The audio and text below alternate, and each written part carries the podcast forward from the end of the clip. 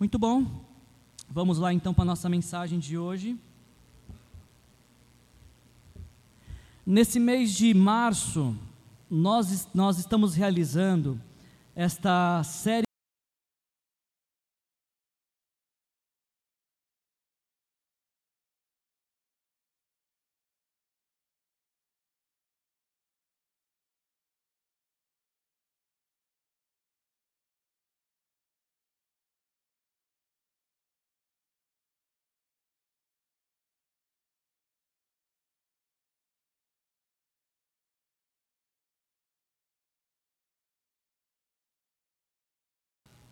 Ao longo desse mês que a gente vai falar do reino invertido, eu espero que nós possamos trazer a nossa, a nossa consciência pode estar ser despertada para entendermos de que o reino de Deus ele é invertido porque ele é contrário a toda lógica humana. Que possamos entender nesse mês que o reino de Deus é um reino invertido porque ele vai na contramão do reino deste mundo. E, e sabe, gente, eu não sei se vocês percebem mas no dia a dia a gente pode ver como que os valores do reino de Deus, eles entram em conflito com os valores do reino do mundo. Diariamente eu e você, nós vamos ter que fazer uma escolha. Se vamos nos deixar governar e conduzir pelos valores, princípios, ética do reino de Deus, ou se vamos nos deixar conduzir, sermos guiados pelos valores do tempo do mundo. Deixa eu te dar um exemplo do que, do que, como que os valores do reino de Deus e do reino do mundo estão presentes no mesmo tempo, mas como que os valores do reino de Deus estão permeando, se introduzindo lentamente, quase que subvertendo a cultura desse mundo. Eu não sei quantos de vocês viram essa notícia aqui. Ah, algumas, acho que foi de duas ou três semanas atrás essa notícia. Soldado russo se rende e ganha comida e chá de ucranianos.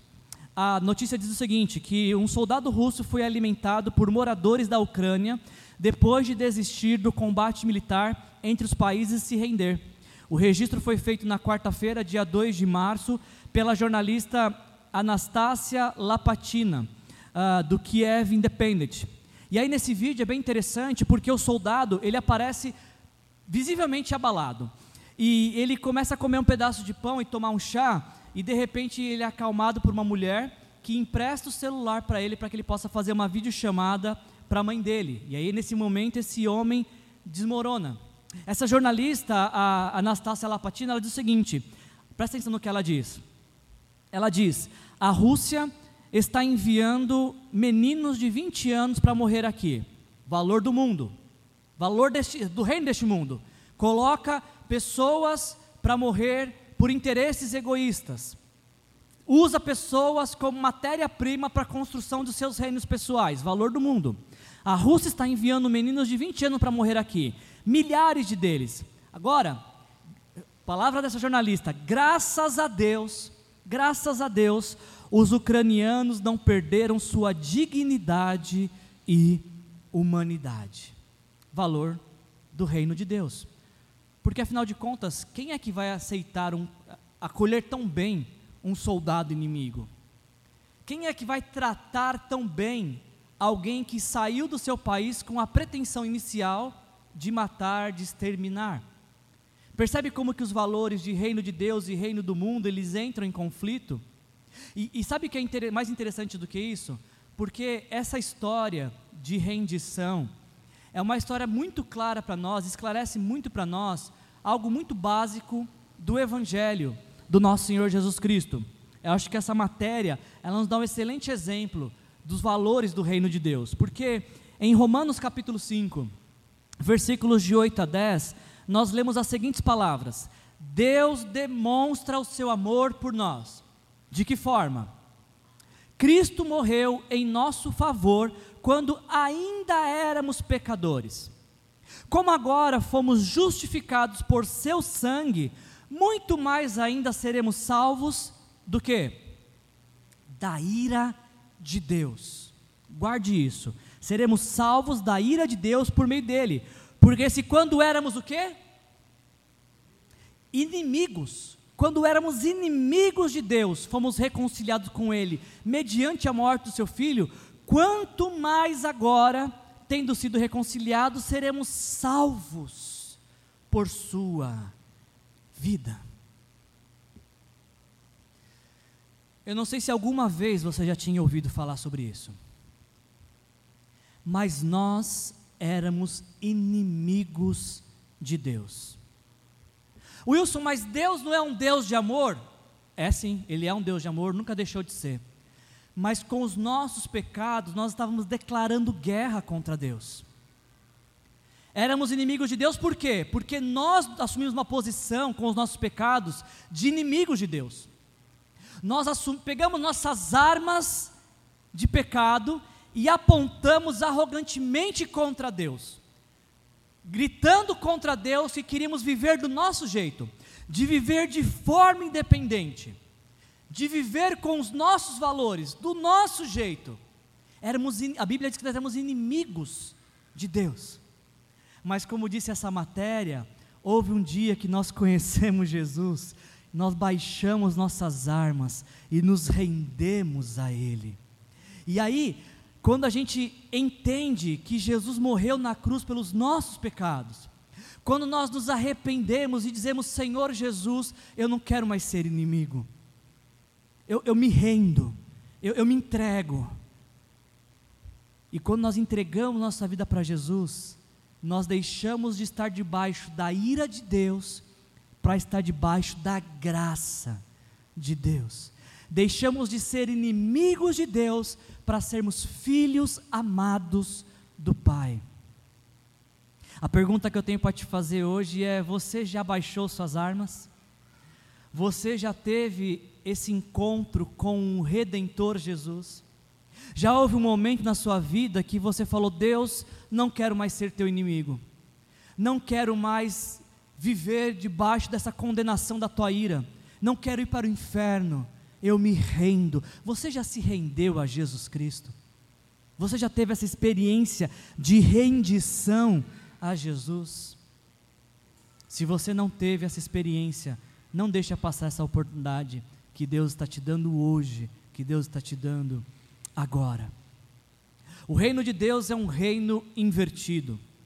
Ele é, um inverti, ele é invertido porque seu sistema de crenças, valores e prioridades são contrárias a este mundo.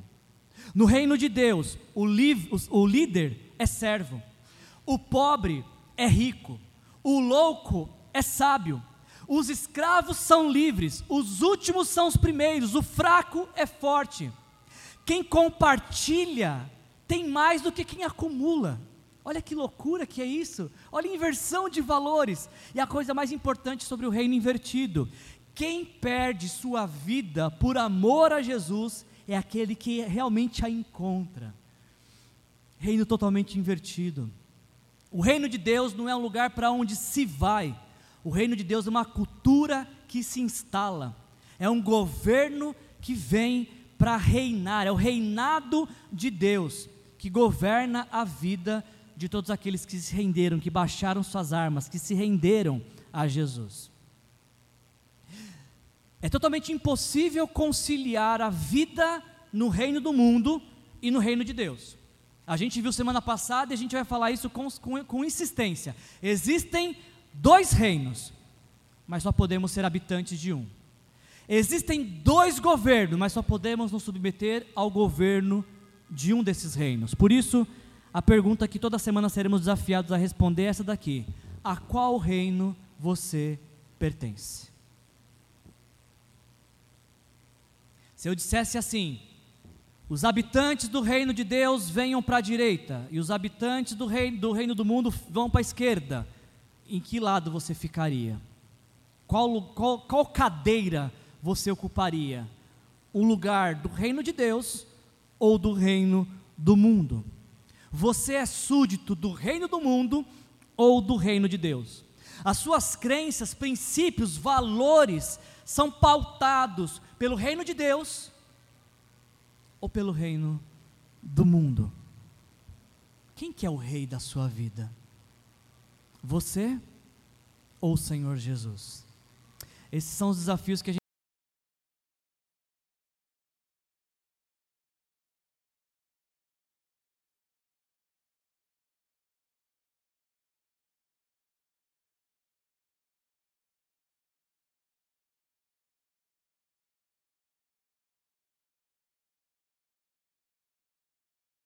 ou para você ingressar para o reino de Deus. A gente vai compartilhar hoje um texto. Uh, o nosso tema de hoje é a grandeza do menor. E a gente vai fazer uma meditação em Marcos, capítulo 10, versículos 32 a 45, que vai nos falar sobre uh, que que é, qual o conceito de grandeza do reino do mundo e do reino de Deus. Você pode abrir sua Bíblia, por favor, em Marcos, capítulo 10? A gente vai folhear um pouquinho o livro de Marcos hoje, então deixe aberto, por favor, em Marcos 10.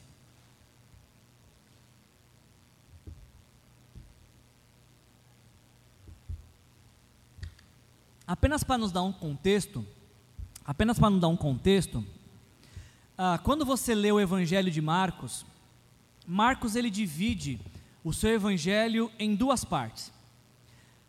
Do capítulo 1 ao capítulo 10, Marcos está contando como é que foram os três anos de ministério de Jesus.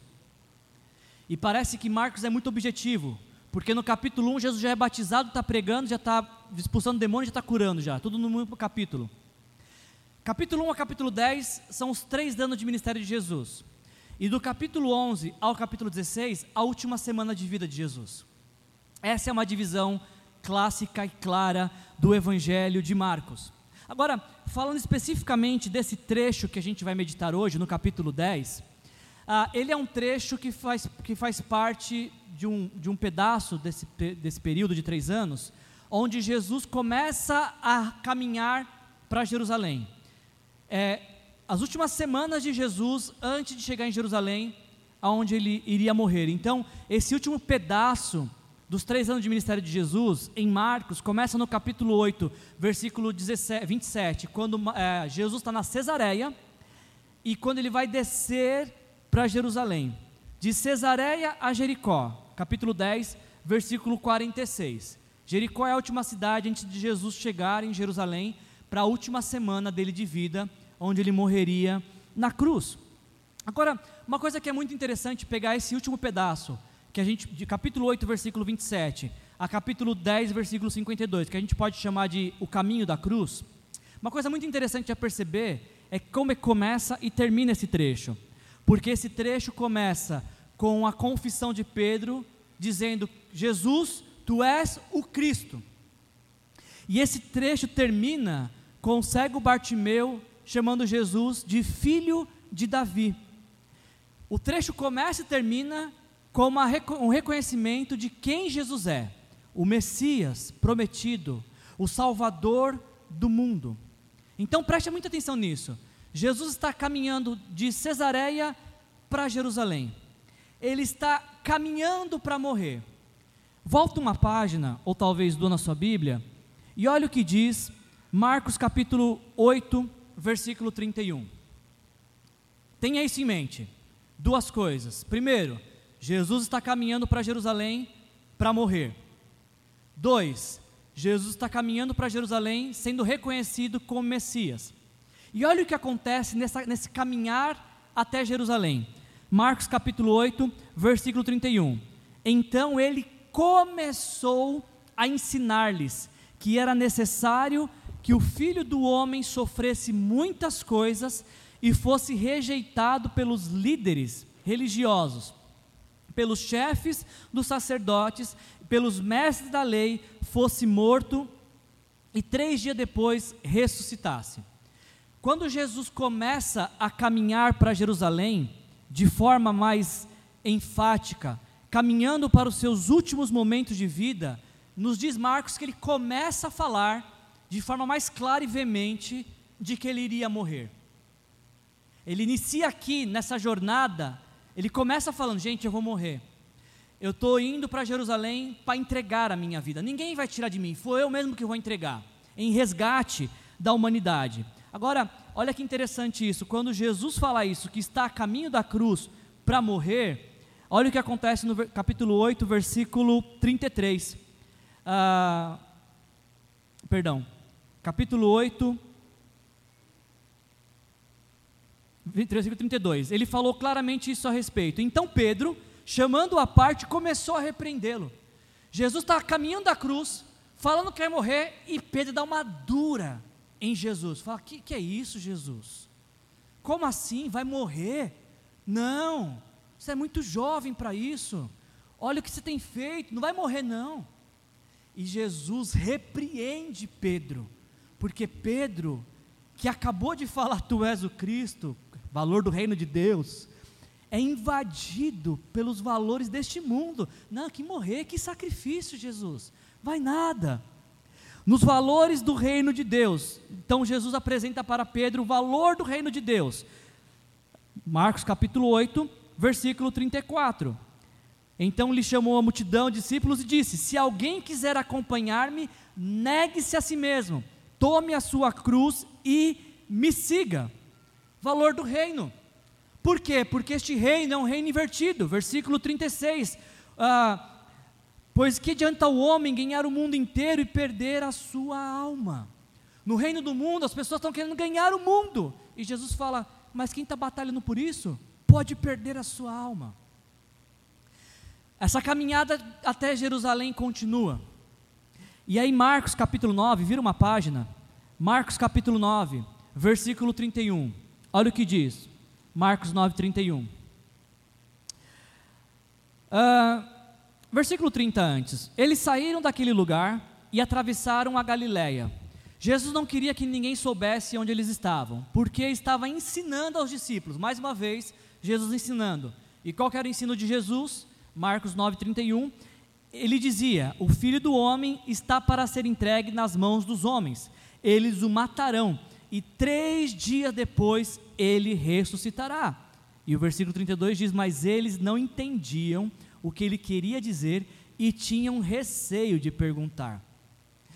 Sabe que o problema, a gente nunca vai ser a gente não entender. Se você falar assim, Wilson, não entendi o que você pregou. Isso é ótimo, porque a gente tem a oportunidade de sentar e conversar. O problema é quando não entende, quando a gente não entende e fica confortável em não entender e aceita não entender. Jesus está falando, gente, eu vou morrer. Mais uma vez, Jesus está falando, estou indo para a cruz. E o texto diz, eles não entendiam. Agora, quer ver uma coisa que eles entendiam, que eles eram muito bom, que eles tinham muito entendimento? Marcos capítulo 9, versículo 33. Jesus acabou de falar que vai morrer. Versículo 33 de Marcos 9 diz: Então chegaram a Cafarnaum. Quando ele estava em casa, perguntou: O que vocês estavam conversando no caminho? Mas eles guardaram silêncio, porque no caminho haviam discutido sobre quem era o maior.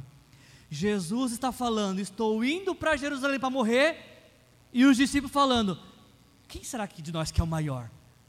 Não tem nada a ver essas conversas, percebe? Enquanto Jesus está focado no reino de Deus, os discípulos estão discutindo, mas tudo bem, Jesus vai morrer, tanto faz, mas e nós? Quem que é o maior entre nós aqui? Valor do reino do mundo. Enquanto Jesus está falando que vai morrer e entregar sua vida para cumprir o plano de Deus, os discípulos estão preocupados sobre grandeza, sobre quem é o maior. Então, para desfazer esse ensino, diz o versículo 36 que Jesus toma uma criança, coloca no meio deles, a pega nos braços e diz: Quem recebe uma dessas crianças em meu nome está me recebendo, e quem me recebe não apenas está me recebendo, mas também aquele que me enviou. Jesus ensina para os discípulos sobre humildade, sobre simplicidade, valores do reino invertido, do reino de Deus. E agora falando especificamente do trecho que a gente vai ler e meditar, pela terceira vez, pela terceira vez, Jesus vai falar para os seus discípulos que ele está morrendo. Marcos capítulo 10, se você puder abrir. Versículo 32 diz o que? Marcos 10, 32. Eles estavam subindo para Jerusalém. Agora é reta final, gente. Eles estavam subindo para Jerusalém e Jesus ia à frente. Os discípulos estavam admirados, enquanto os que o seguiam estavam com medo. E novamente, pela terceira vez, ele chamou à parte os doze e lhes disse o que haveria uh, de acontecer. Estamos subindo para Jerusalém e o filho do homem será entregue aos chefes dos sacerdotes e aos mestres da lei. Eles o condenarão à morte e o entregarão aos gentios, que zombarão dele, cuspirão nele, o açoitarão e o matarão. Três dias depois ele ressuscitará. Deixa eu te fazer uma, uma pergunta aqui. Olha para mim. Deixa o dedo na Bíblia aí para marcar. Se você tem um grande amigo, e este grande amigo fala para você assim: Eu estou sentindo que a hora da minha morte está se aproximando. Você tem uma pessoa que você ama muito, que é muito especial para você, e essa pessoa diz: Eu sinto que a morte se aproxima. Se você ouvisse isso, o que, que você faria? Talvez a gente daria um abraço e o que nos resta é chorar junto? Ou talvez a gente daria um abraço e diríamos até logo, porque a eternidade é uma realidade para nós? Ou a gente ia de repente pensar o que, que Deus tem com tudo isso? Enfim, poderíamos fazer diversas coisas. Jesus está falando, vou morrer. O que, que os discípulos falam na sequência desse texto? Marcos capítulo 10, versículo 35. Começa com a palavra nisso. Ou seja, tendo Jesus falado que vai morrer, nisso Tiago e João, filhos de Zebedeu, aproximaram-se dele e disseram: Mestre, queremos que nos faça o que vamos te pedir. E Jesus pergunta: O que, que vocês querem que eu lhes faça? Eles responderam: Permite que na tua glória nos assentemos um à tua direita e outro à tua esquerda. Jesus está falando que vai morrer, e é sério mesmo que você está pensando nisso, Tiago e João? É sério que de todas as coisas que você poderia dizer, vocês estão preocupados em ocupar cargos? A pessoa que vocês amam, Tiago e João, está falando que vai sofrer, que vai ser açoitado, que vai ser castigado, traído. E quando ele encerra essa frase, o que você tem para dizer é: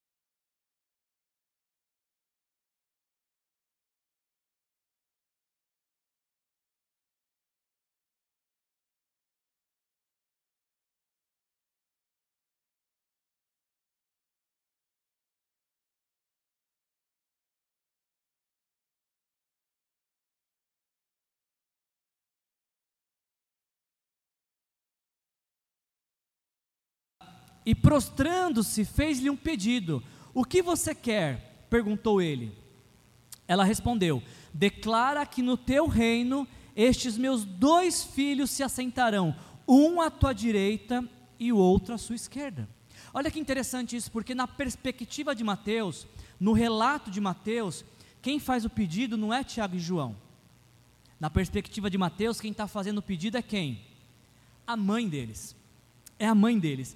E, e eu não sei se nessa história, se foi a mãe dele que fez o pedido e os dois concordaram, ou se os dois pediram e a mãe respaldou, ou se era um assunto em família, não sei. O fato é que a gente tem duas versões, e a gente soma essas duas versões, então nós temos uma mãe e dois filhos fazendo esses pedidos. Agora, não sei quantos de vocês sabiam, mas quando a gente faz uma, uma investigação bíblica, quando a gente pega os textos de Mateus capítulo 27, versículo 56, Marcos capítulo 15, versículos 40 e João 19, 25, nós descobrimos que a, a mãe dos filhos de Zebedeu, o nome dela é Salomé. E essa investigação também nos mostra que Salomé é mãe, é mãe, perdão. Salomé é muita gente da família, gente, é mãe, filho, primo. Salomé é irmã de Maria, mãe de Jesus. Então, se Salomé é irmã de Maria, Tiago e João são o que de Jesus? São primos. Nós estamos diante de um relato de uma tia pedindo para o seu sobrinho que privilegie seus primos. Um clássico caso de nepotismo. Jesus, diz Salomé, quando o Senhor se tornar o rei soberano, concede um cargo importante para o seu primo João e um outro cargo importante para o seu primo Tiago. Mas eles têm competência? Não, eles são seu primo. Isso já os qualifica. Já é o suficiente. Um clássico caso de favoritismo. É interessante quando a gente olha esses dois pedidos lado a lado. Tanto a versão de Marcos, que diz que é Tiago e João que pede, quanto a versão de Mateus, que diz que é, é Salomé que pede, porque há uma grande diferença nesses dois pedidos. Quando é Salomé que pede, Mateus está relatando isso, olha qual que é a atitude dela. Diz o texto que ela se prostra. É uma, uma atitude de reverência, é uma atitude de devoção, é uma atitude sincera e singela. Mas sabe o que é interessante isso, gente? Que isso nos ensina muito sobre oração. Porque uma oração sincera pode estar sinceramente errada.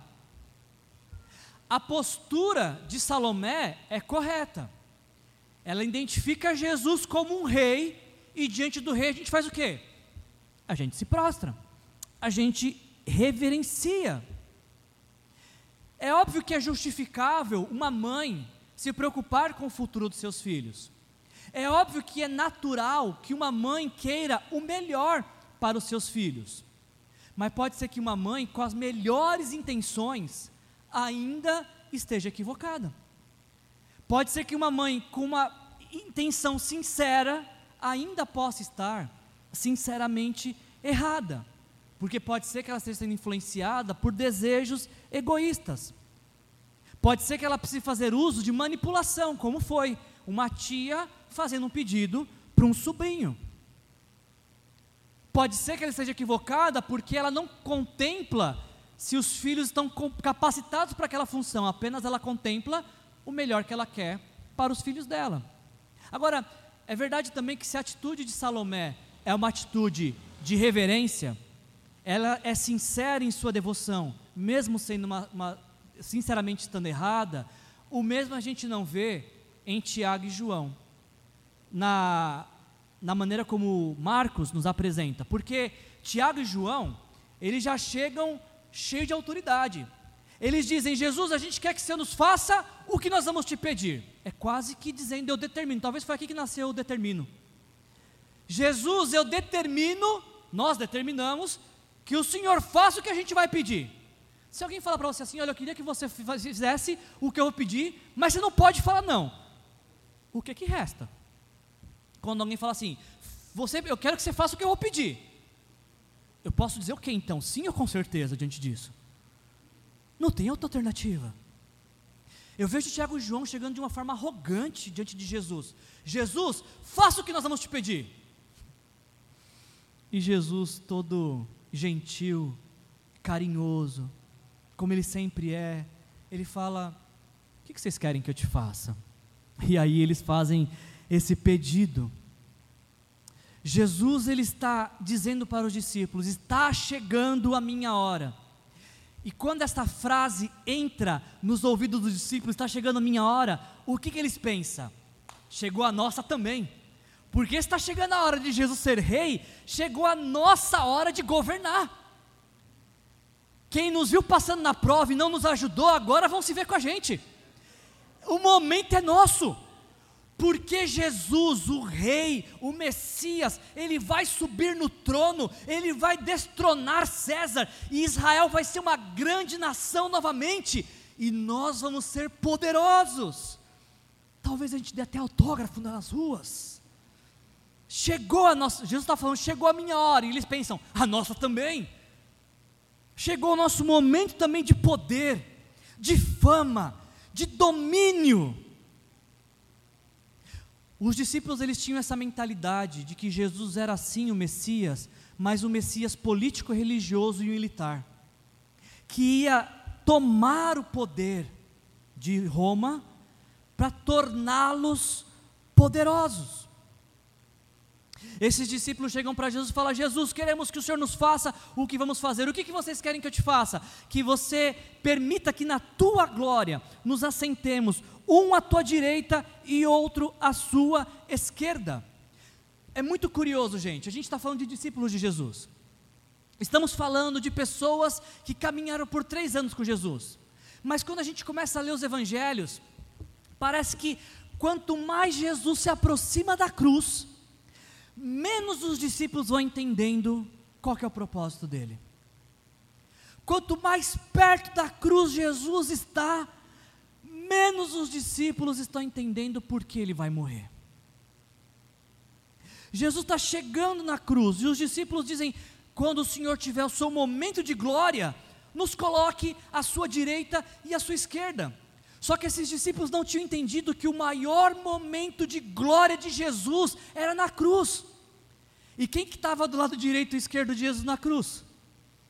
Dois ladrões crucificados. Eu acho que Jesus contasse que o momento de glória era a cruz, duvido que eles queriam ficar um lado à direita e outro da esquerda.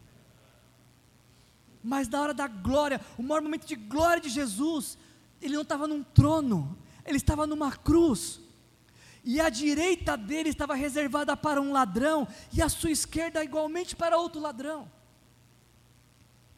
Os discípulos não entenderam isso. Os discípulos eles queriam cargos. Eles queriam um ser ministro da Casa Civil e o outro presidente do Senado. Eles queriam um ficar à direita e um ficar à esquerda. Eles queriam ocupar o maior lugar de importância, ficando abaixo apenas de Jesus. E se eles estão apenas abaixo de Jesus, eles estão acima de quem? De todos os demais. De todos os demais. Jesus olha para eles fazendo esse pedido, e Jesus fala no versículo versículo 38. Vocês não sabem o que vocês estão pedindo. Sinceramente, vocês não fazem ideia do que vocês estão pedindo.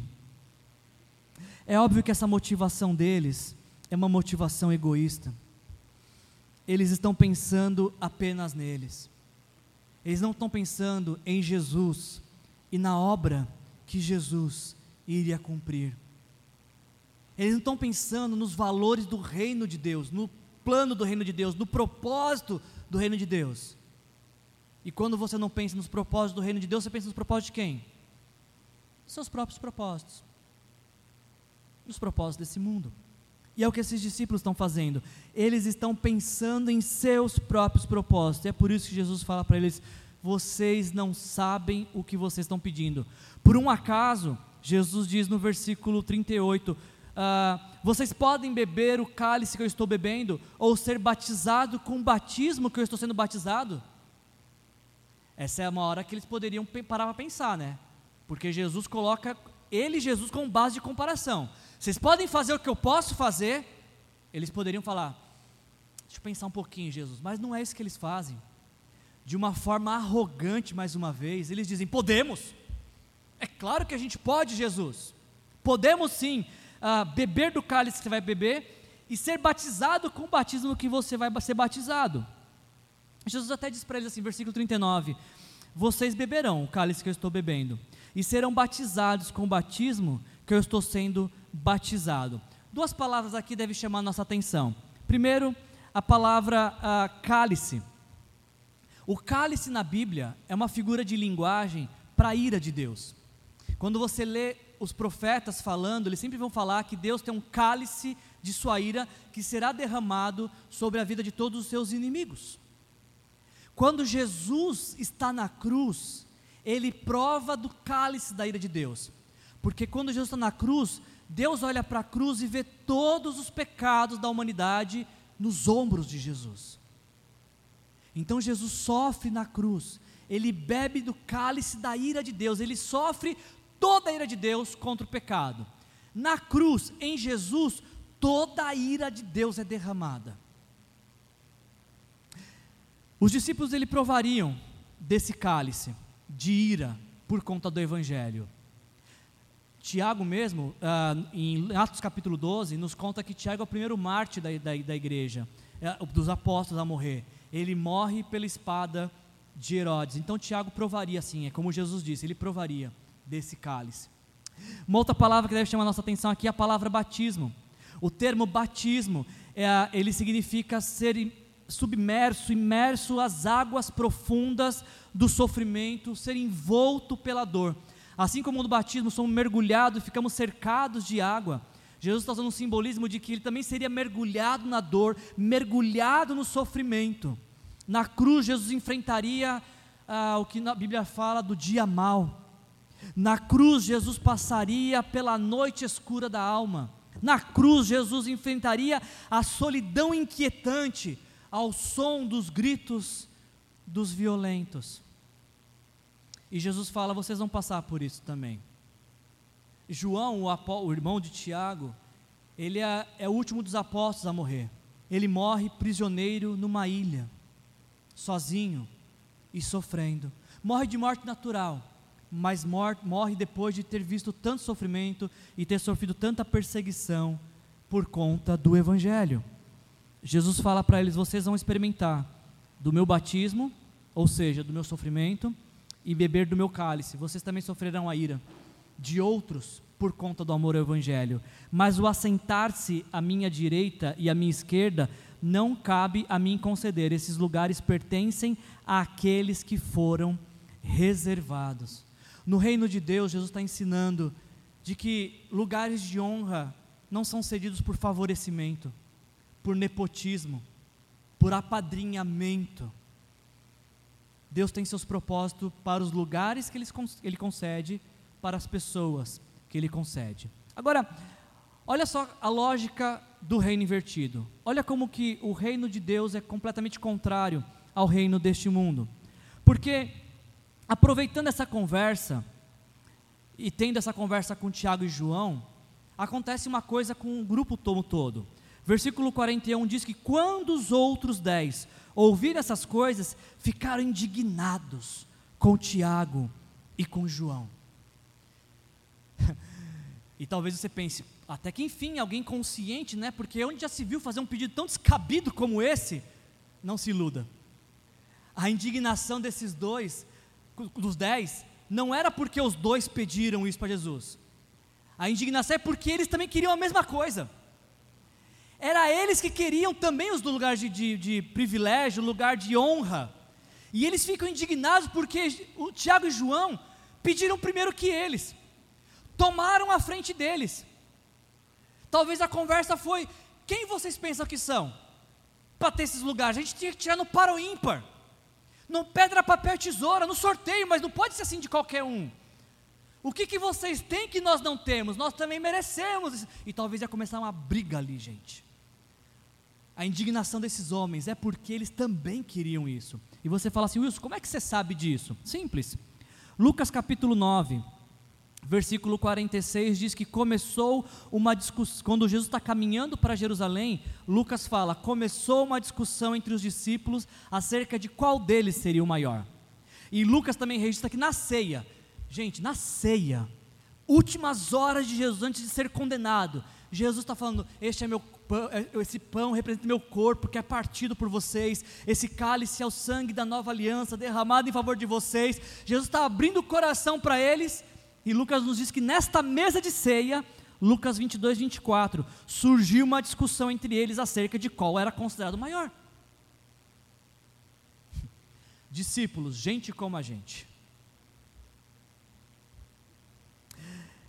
É nesse momento em que os doze discípulos estão completamente influenciados pelos valores deste mundo, que Jesus nos revela um valor do reino de Deus.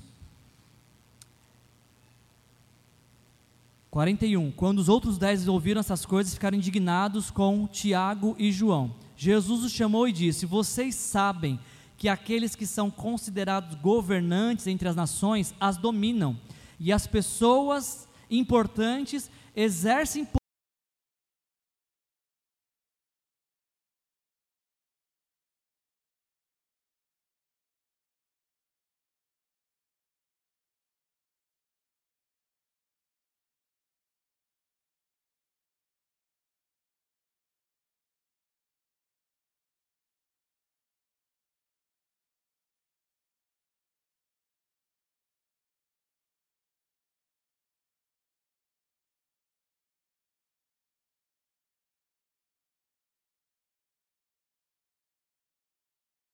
forma imponente, se impondo, subjugar. No reino de Deus, o valor é servir com amor. Olha que interessante esse contraste que há entre o reino de Deus e o reino do mundo, porque se no reino do mundo palavra, as palavras-chave são conquista, derrotar, ter serviçais, no reino de Deus as palavras-chave são sofrimento, sacrifício, prestar socorro, socorrer.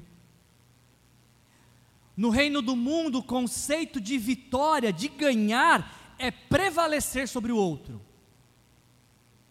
no reino de Deus, o conceito de vitória, de ganhar, é gerar vencedores.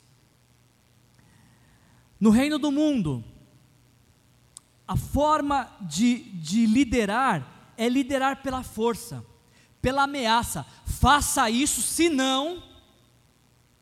Hum, no reino de Deus, a liderança é por influência.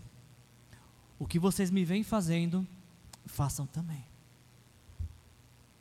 No reino do mundo, se usam pessoas para conquistar coisas.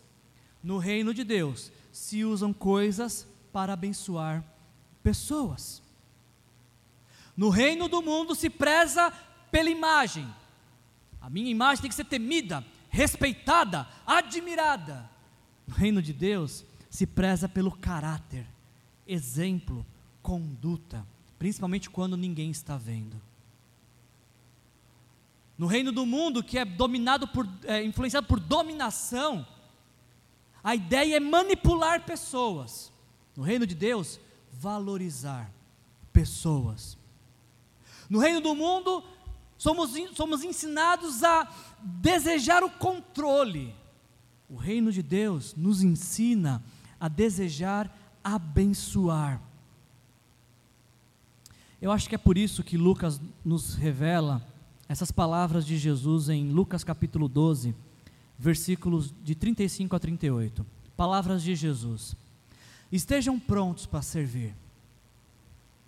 Conservem acesas as suas candeias, como aqueles que esperam seu Senhor voltar de um banquete de casamento, para que quando ele chegar e bater, possam abrir-lhe a porta imediatamente. Felizes os servos cujo Senhor os encontrar vigiando quando voltar. Eu lhes afirmo, diz Jesus, que ele se vestirá para servir, fará -se que se reclinem à mesa e virá servi-los. Mesmo que ele chegue de noite ou de madrugada, preste atenção nessa frase, se você puder destaque isso, por favor. Felizes os servos que o Senhor encontrar preparados.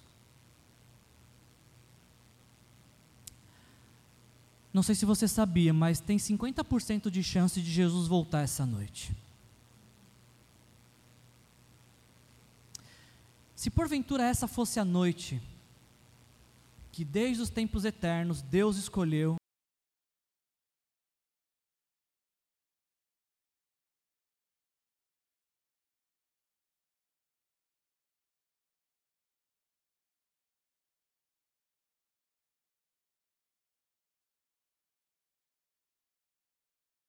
não der tempo nem da gente sair da igreja nessa noite, passando pela porta a gente vai subindo, um de cada vez, sendo arrebatado. Como é que Jesus te encontra hoje? Como é que Ele está te encontrando agora, neste exato momento? Esse versículo foi o tema da nossa reflexão de, do grupo de líderes essa manhã. Tomamos um café com os líderes.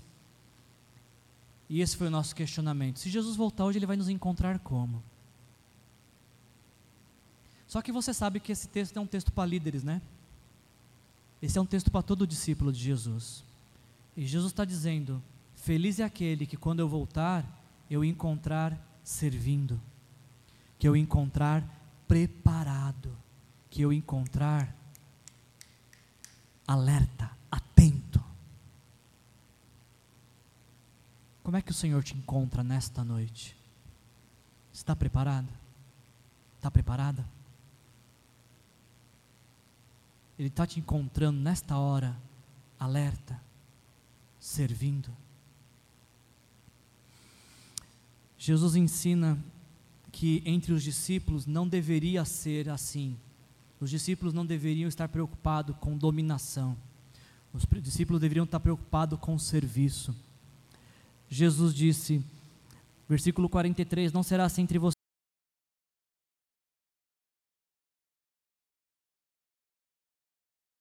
E quem quiser ser o primeiro deverá ser escravo de todos. Duas palavras que Jesus fala aqui que deve chamar a nossa atenção.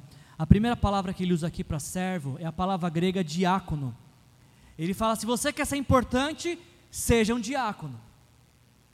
E a gente que convive muito tempo em igreja, né, a gente pensa: bom, diácono é o cara que vai limpar o chão, né?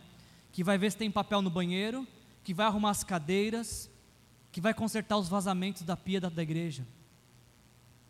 Todo discípulo de Jesus é chamado para ser um diácono. Quando Jesus fala isso, a igreja não tinha nem nascido ainda. A expectativa de Jesus é que todos sejam servos, todos sejam diáconos. O dicionário diz, o dicionário de grego diz que essa palavra diáconos, ela significa alguém que executa o pedido de outro é um servo, é um atendente. A palavra diácono era usada, o dicionário diz, para o servo de um rei, para um serviçal de um rei, para aquele a quem serve a comida do rei.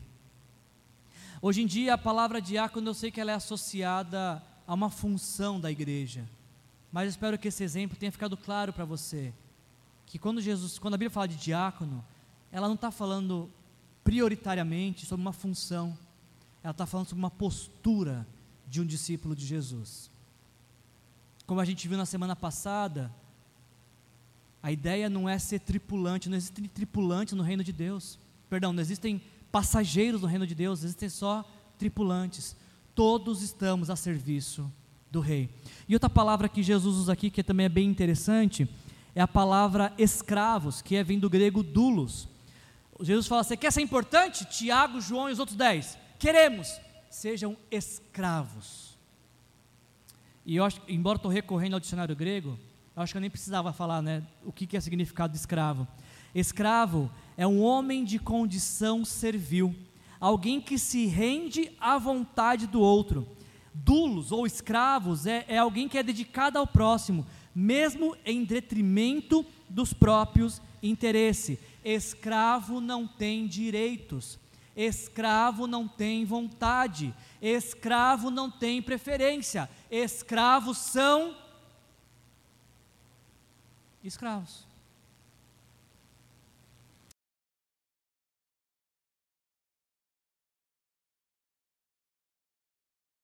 Escravo. Jesus está nos ensinando que o reino dele é um reino invertido. É totalmente diferente desse mundo. Porque no mundo todos governam de forma tirânica, com base na uma autoridade e uma tirania dominadora. Jesus está falando que os governantes das nações eles impõem autoridade pela força, eles impõem a autoridade por meio ilícito, eles impõem a autoridade por forma de coerção, mas no reino de Deus é diferente porque o governo é exercido pelo serviço ao outro. Homens e mulheres do reino de Deus não buscam seus próprios interesses, eles buscam o interesse do rei para servir a outros. Os discípulos de Jesus não foram ensinados a dominar e tiranizar. Os discípulos de Jesus foram ensinados a amar e a servir. Está desconfortável com a palavra escravo? Deixa eu te falar uma coisa que eu acho que vai melhorar isso. A Bíblia nos ensina que não nos resta alternativa a não ser escravos. Todos somos escravos. O que a Bíblia nos apresenta é que nos resta escolher de quem queremos ser escravos. Podemos ser escravos do mundo ou escravos de Deus. E a história é de quem nós queremos ser escravos. Parece que essa mensagem foi muito clara para os discípulos do primeiro século, quando Jesus ressuscitou e quando o Espírito Santo foi derramado sobre os discípulos. Os cristãos do primeiro século entenderam. Deixa eu voltar uma foto aqui. Eu quero mostrar algo para vocês. Os, os cristãos do primeiro século entenderam de que eles não eram poderosos. Eles entenderam que eles eram os escravos de Cristo e diáconos do mundo. Eles estavam a serviço do rei no mundo, para servir pessoas em nome do rei. É por isso que a igreja no primeiro século ela prevaleceu e cresceu tanto, porque os discípulos entenderam que eram escravos e diáconos. Eu gosto desse texto de Will Durant no livro História da Civilização. Ele diz o seguinte: Não existe drama maior no registro humano do que a visão de alguns cristãos, desprezados e oprimidos por uma sucessão de imperadores, enfrentando todos os tribunais com uma tenacidade feroz, multiplicando-se silenciosamente, criando ordem enquanto seus inimigos geravam o caos, enfrentando a espada com a palavra, a brutalidade com a esperança e finalmente derrotando o estado mais forte que a história já conheceu. César e Cristo entraram numa arena. Cristo venceu. Cristo venceu. Geralmente é isso que acontece com quem anda muito perto de Jesus.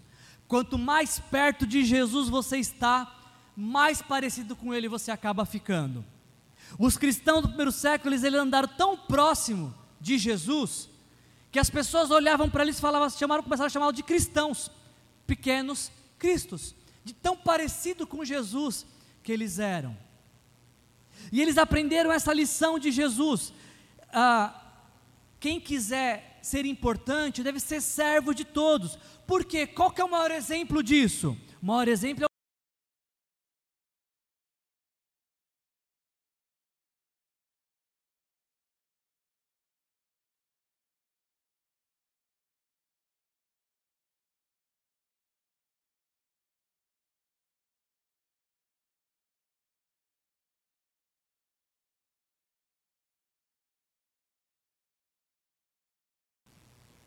Essa palavra que Jesus usa aqui para resgate, quando você pensa em resgate, talvez a primeira palavra que vem à nossa cabeça seja o pagamento que é, re, é, é realizado para sequestradores, para libertar uma vítima.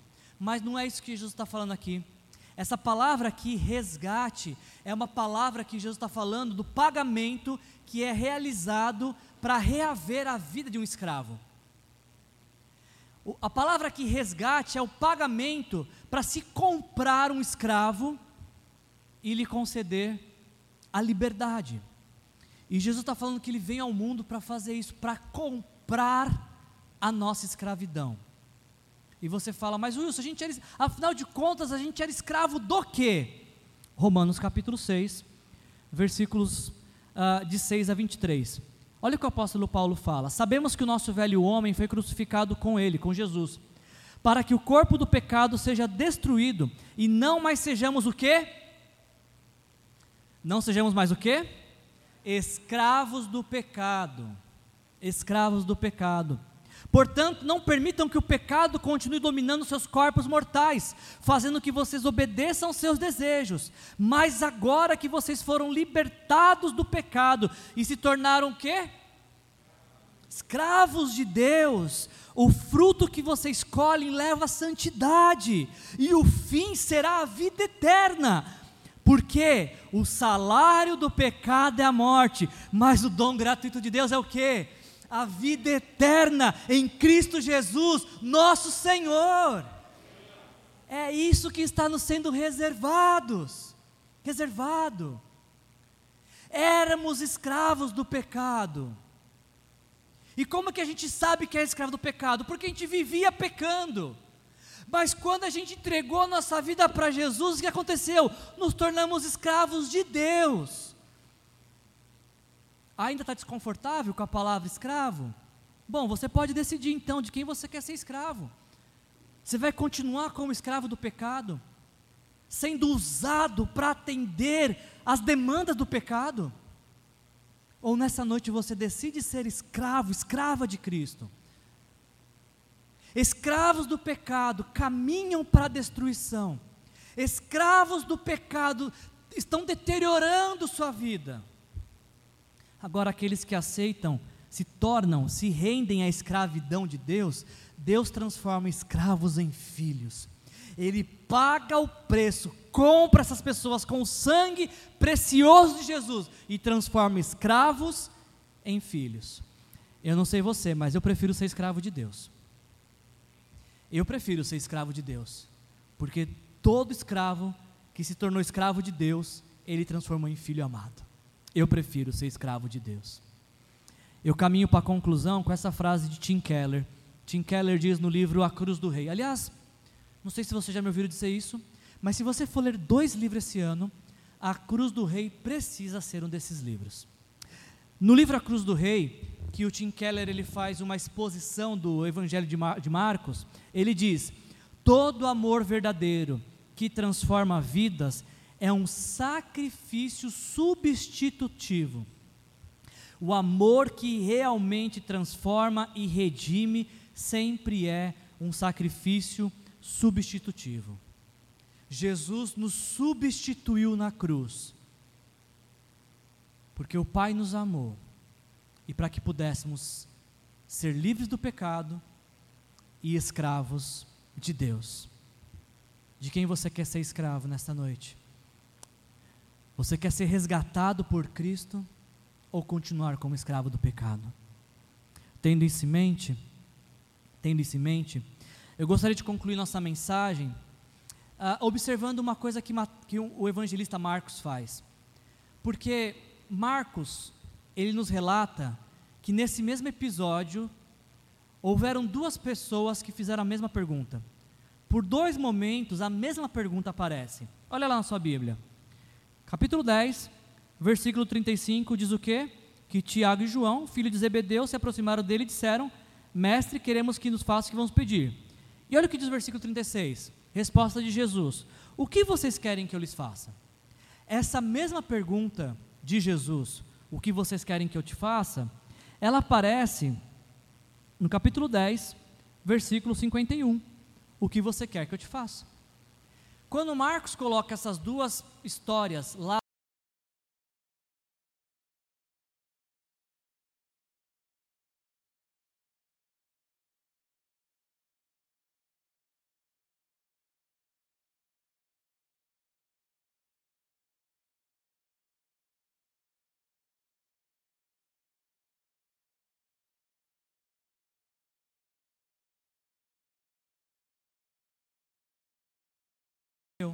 para esse homem, Jesus também fala: O que você quer que eu te faça?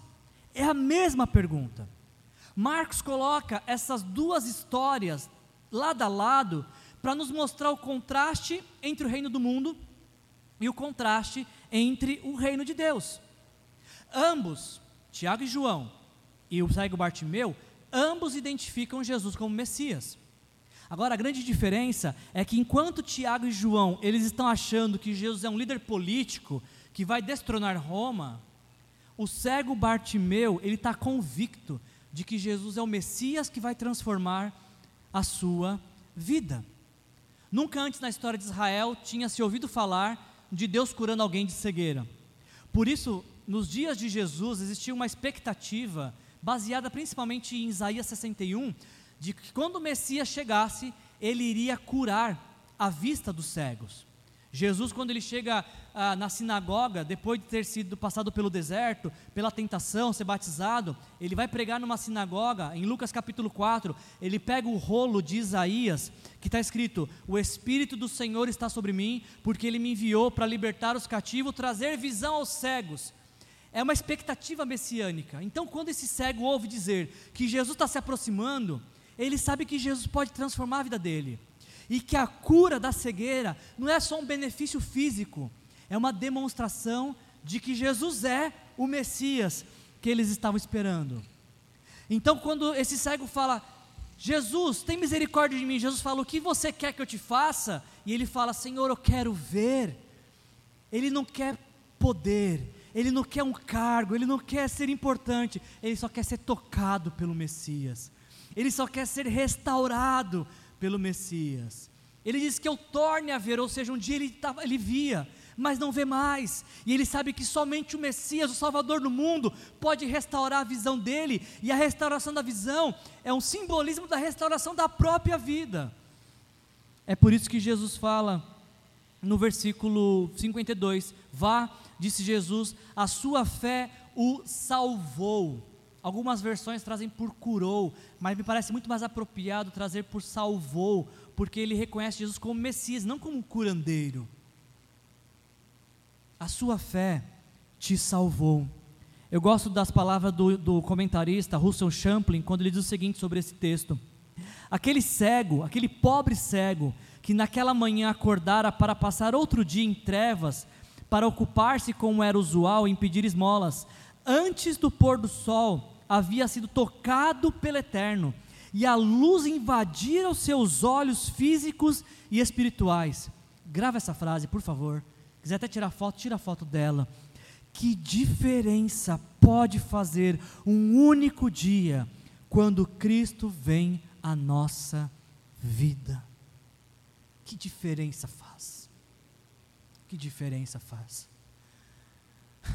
Marcos nos diz que essa história começa com um discípulo cego e acaba com um cego discípulo. Começa com dois homens querendo poder e termina com o homem sendo tocado pelo poder de Deus.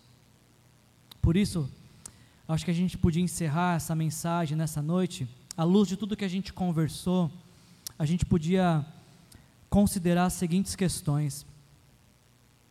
Depois de tudo que a gente ouviu, a pergunta é: nós temos vivido como servos ou como alguém que quer ser servido por tudo e por todos?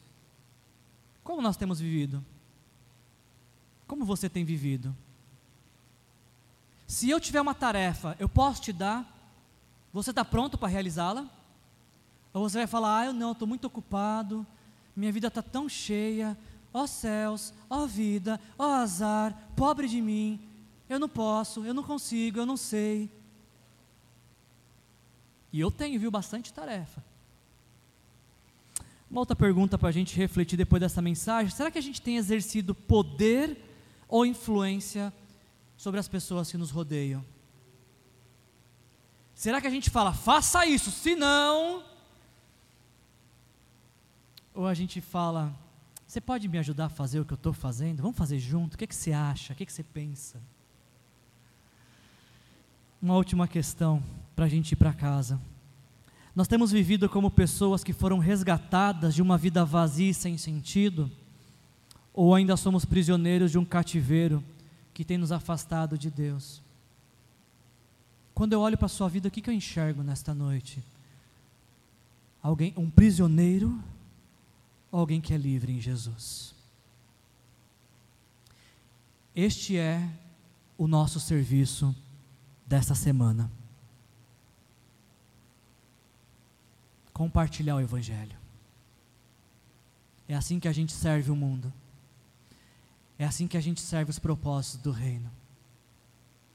Quando a gente fala para alguém o que nós ouvimos no domingo, na expectativa de que o toque que recebemos de Deus possa tocar outros. Por isso a pergunta que eu te faço é: o destino eterno de quem você vai influenciar nessa semana? A quem você vai servir? Feche seus olhos, vamos orar. Pai, obrigado, Jesus, por por esse tempo. Espírito Santo de Deus, louvado seja o teu nome, por tudo aquilo que o Senhor é e tem feito em nossas vidas. Eu te agradeço por essa palavra. Palavra dura, palavra inquietante, palavra que nos tira do lugar, graças a Deus por isso. Se o Senhor voltar hoje, Pai, ou se hoje for o dia que o Senhor nos escolher levar, que o Senhor nos encontre felizes, empolgados com o teu reino, desejosos por tornar o Senhor conhecido, Senhor.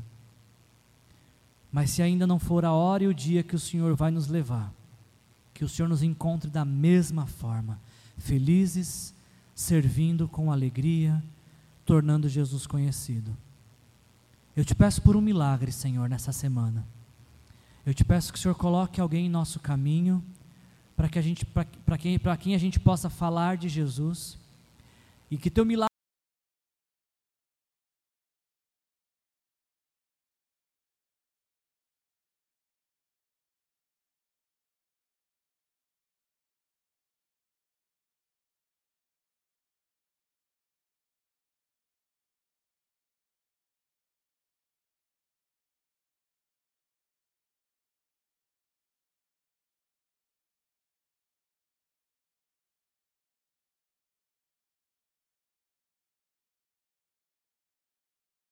nos dê essa oportunidade. É o que te pedimos, em nome de Jesus. Amém. Que a graça do nosso Senhor Jesus Cristo, o amor do nosso Deus, o Pai, e a comunhão com o Espírito Santo se faça presente em nossas vidas, hoje e sempre, em nome de Jesus. Sejam cheios do Espírito Santo. Jesus te abençoe.